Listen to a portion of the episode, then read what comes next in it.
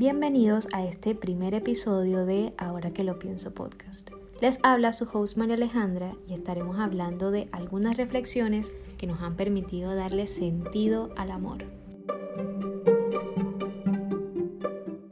Hola, hola, ahora sí estamos al aire en nuestro primer episodio del podcast. La verdad yo les confieso que yo ni sabía cómo poder plasmar todo esto porque yo siempre decía que era una persona fría para poder hablar del amor y más porque yo era de las que decía que si leía o veía algo del amor romántico era algo totalmente diferente a lo que yo conocía. Pero también era de esas que ponían repetir todas las canciones de Morada y de Cepeda hasta no poder más. Pero esas diferentes facetas también del amor también me dieron unas ganas de poder definirlo porque mientras pasaban los años y más que verlo como un simple sentimiento, también empecé a darme cuenta de que tomaba muchas formas y después de toda esa búsqueda y todo ese camino, empecé a concluir de que el amor no tiene fin. El amor sigue siendo toda esa desconexión entre lo que nos llena la razón y sobre todo se atreve a seguir el corazón a muchos caminos desconocidos. Y le echamos la culpa a todos esos amores en nuestra vida que llegaron a ser en su momento sentidos o pasajeros, platónicos o aquella simpleza de enamorarnos de alguien por primera vez. Pero es que esa misma complicidad nos lleva a darle cuenta a todas esas experiencias que nos hacen aprender más de la vida y nos hacen seguir creyendo de que son todas esas historias, los sentimientos felices o esos tragos amargos que yo sé que más de uno se tomó con sus amigos, que nos ayudan a conocernos cada día desde los latidos del corazón. Eso también de evolucionar a través del tiempo, siempre he dicho que es bastante importante porque nos dio la oportunidad de elegir irse libres de amar en cualquiera de las formas, que de alguna u otra manera también nos llevaron a sacar lo mejor de nosotros. Y me da tanta risa porque pasó bastante tiempo para poder darse cuenta de que la sociedad en sí no define el amor y que las ironías del amor también nos llevan a momentos bastante inesperados. Ahora es fácil encontrar una app para encontrar pareja o estar en un plan de amigos, en un bar, en el trabajo y darnos cuenta de que el amor suele pasar cuando menos lo esperamos. Y que también que esa vocecita interna que nos dice como que, hey, vamos a ver qué pasa. Y afortunado el que realmente lo encuentra. Pero hay algo con lo que yo he tratado de nunca pelear y es eso, de tener química y sentirse diferente con alguien. Yo en realidad ni siquiera sabría cómo describirlo porque simplemente se siente y ajá, ustedes me entienden. Pero viéndolo también desde ese punto de vista, sigue siendo una de las cosas más complicadas cuando vemos a nuestro interior.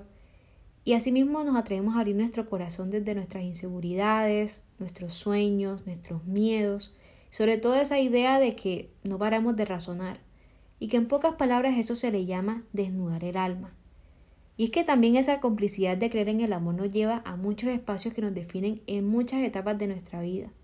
Yo he leído tantas veces esa vaina del amor que encontramos cómo vernos y aprender en cierta manera de nosotros, o lo que en sí en las películas, las series o en los poemas nos tratan de hacer entender de cómo se puede ver todo esto. Pero yo en realidad les confieso que yo llegaba a un punto que yo quedaba azul, yo decía de que somos personas tan diferentes y llevamos un proceso de seguir un camino y que asimismo nos encontramos, que sin apuros o retrasos empezamos a sentir desde lo genuino. Ahora que recuerdo una vez estuve escuchando como un TikTok de eso que encontramos para sacarle un poquito lo profundo de la vida y que también se convirtió en lo que me dio un conflicto bastante interno cuando empezaron a hablar del amor. Porque es que la, la chica hablaba de que a sus 25 años no comprendía porque en algún momento a intimidad lo llamábamos quedarse a solas con alguien, sobrios y salir a tomarse un café y hablar de la vida, a ese escenario real y opuesto que es de conocer a alguien, volverse amigos, acostarse y que todo estuviera bien, y que asimismo la vida se volviera mucho más fácil desde una libertad sin vínculos. Yo no, le, no sé, no le pasaba por la cabeza de que eso del amor sin compromiso fuera algo tan normal como levantarse por las mañanas. Pero yo después de escuchar eso, yo trataba de entender por qué llegaba a esas conclusiones. Yo leí tantas vueltas a eso y sentía que volvíamos como a la edad de piedra, a lo blanco y negro, definiendo a las personas sin pensar, pero que seguían siendo eso, estigmatizar el amor. Porque en algún momento también podemos ser ambos, o tampoco identificarnos con esas cosas. Porque estar preparados para estar con alguien nos lleva a ese amor que conocemos de nuestra vida, o que en algún momento también queremos seguir trabajando en nuestro interior y no podemos tratar de definir el amor de los demás. Porque es eso, tomar una decisión que nos empezamos a cuestionar y sobre todo construir desde el corazón. He aprendido también que el amor no lleva tiempo, pero sí de lo que hacemos con él. El estar preparados o no, no importa, eso, eso no tiene juicio. Pero eso nos lleva a aprender de que cada persona lleva un ritmo totalmente único y sobre todo diferente. Aprendemos a sanar para vivir con el corazón y eso no es algo fácil. Y eso es algo de lo que realmente nadie habla porque para sí es necesario encontrarnos cuando estamos solos y sacarnos eso de la cabeza de que somos difíciles de amar y que realmente tenemos que empezar a vernos con ojos de amor, porque de alguna u otra manera nos hacen ver de que seguimos siendo humanos, también nos equivocamos, aprendemos, sentimos y nos atrevemos a volverlo a intentar, porque en pocas palabras empezamos a escuchar los latidos del corazón y que cada pieza es importante para poder darle sentido al amor.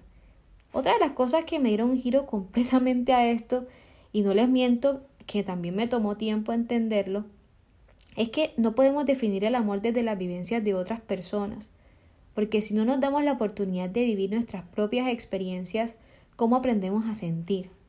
Es que tenemos incluso ese superpoder de cambiar de perspectiva cuantas veces sea necesario. Y es que simulemos que todo esto es como una montaña rusa.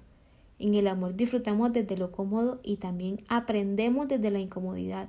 Pero eso sí, desde ambas partes, porque aquí no es quien más se la juega, sino hasta dónde empezamos a sentir. Una de las cosas que también me costaba expresar y creo que fue ese ejercicio del espejo, porque tratando de darle sentido al amor, me pude dar cuenta de que eso de la racionalidad nos juega algo en la mente bastante fuerte, porque nos volvemos personas tan frías y duros con nosotros mismos que queremos controlarlo todo y que en cierta manera empezamos a poner una barrera en lo que empezamos a sentir y no empezamos a disfrutar el viaje. En el que crecer también nos da la posibilidad de cambiar, aprendemos a conectar con nosotros y nuestra alma, porque cada vivencia también nos lleva a algo, a nuestro presente.